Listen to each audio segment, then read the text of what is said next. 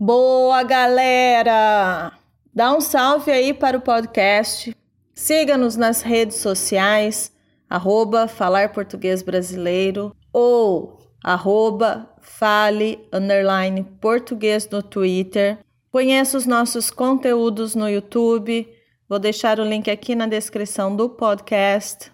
Inscreva-se, deixe o seu like nos nossos vídeos, pratique a audição e sempre, e mais importante, é que estamos aqui para ajudá-lo.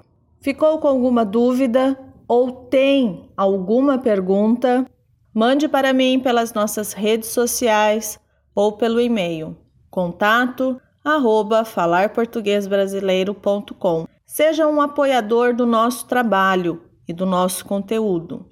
Faça a sua colaboração clicando nos nossos links. Estava aqui divagando sobre o conteúdo para este episódio, olhei as várias sugestões dadas e complementando os vídeos da maratona Conhecendo o Brasil que estamos desenvolvendo no YouTube, escolhi trazer para vocês as maiores festas nacionais. Você possivelmente esteja se perguntando ou achando que a maior festa brasileira é o Carnaval e que o grande evento acontece no Brasil todo. Pois é, vou dizer para você que não é bem assim, não.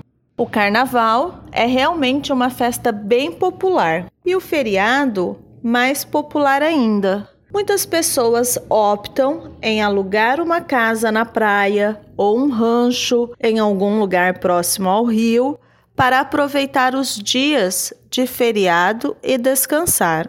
Uma coisa é certa: há muitas formas de aproveitar o feriado de carnaval. E além dessa festa popular no mundo inteiro, temos outras tantas que são, para nós, tão importantes quanto. Vamos começar pela região sul? A Semana Farroupilha, já ouviram falar? Acontece geralmente no mês de setembro. É uma festa dedicada às tradições locais em cidades gaúchas. A festa estende-se até o dia 20 de setembro e, em seu encerramento, é feito um grande desfile em comemoração à Revolução Farroupilha. Durante a Semana Farroupilha, que dura quase o mês todo, as pessoas ficam acampadas no Parque da Harmonia, em Porto Alegre, desfrutando de churrascos, rodas de chimarrão e projetos culturais. No local, é criada uma grande infraestrutura com açougue, aquela loja de carnes que podemos encontrar também dentro do supermercado.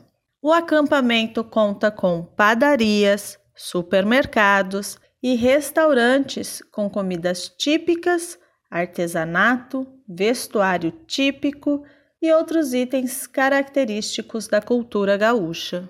Subindo um pouquinho o Brasil, já no estado de Santa Catarina. Além das belíssimas praias, temos a Oktoberfest, na cidade de Blumenau. O festival tem suas tradições germânicas e acontece no mês de outubro. É uma festa semelhante à Oktoberfest de Munique, na Alemanha. A festa tem duração de 18 dias e é considerada uma das maiores festas alemãs fora da Alemanha, ficando atrás da Oktoberfest no Canadá. Foi criada em 1984 com o objetivo de recuperar a economia local e mantém um público médio de 700 mil pessoas por ano. Durante todo o festejo, acontecem os desfiles com danças típicas, muita música e muita comida alemã. Durante a festa, há o concurso nacional de tomadores de chopp em metro. O concorrente precisa beber um metro de chopp sem babar ou tirar a tulipa da boca. O ganhador é a pessoa que tomar em menos tempo. Acho que esse vale a pena participar. O detalhe é que o chopp é sem álcool. Vamos subir mais um pouquinho e parar no estado de São Paulo? O carnaval é tradicional, tanto no sambódromo quanto nas ruas. Contudo, temos no interior a tradicional Festa do Peão de Barretos. A festa teve a primeira edição em 1955, com um grupo de rapazes ligados à agropecuária local. É toda inspirada nas fazendas locais e a verba arrecadada é destinada para as entidades assistenciais locais. A principal atração foi o rodeio, e a partir daquele ano a história seria outra. Já na década de 60, a festa do peão de Barretos já era conhecida em todo o país. Hoje, a cidade de Barretos é a capital do rodeio brasileiro. Conta com shows nacionais e internacionais. Por enquanto é isso, mas continuarei falando sobre as festas brasileiras. Vamos para o glossário?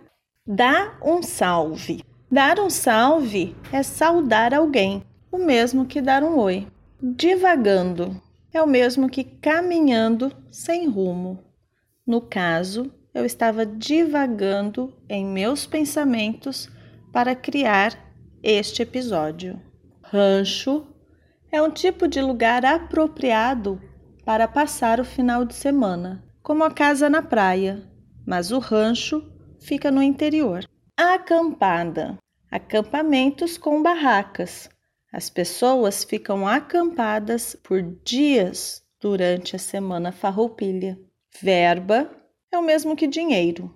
Então, todo o dinheiro arrecadado é destinado a uma instituição de caridade. E por fim, tulipa, que é o copo específico para se tomar chopp. O copo americano é apropriado para cerveja e a tulipa para o chopp.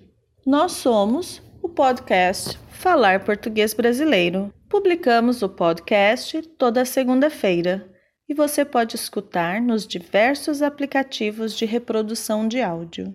Também pode escutar na nossa página falarportuguesbrasileiro.com. Lá na nossa página, você poderá se cadastrar gratuitamente e receber toda a transcrição dos áudios, com exercícios de interpretação de texto.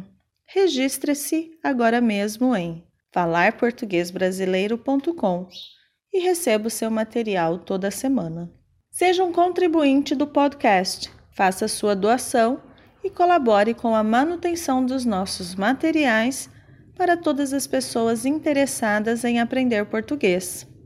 Siga-nos nas redes sociais, arroba.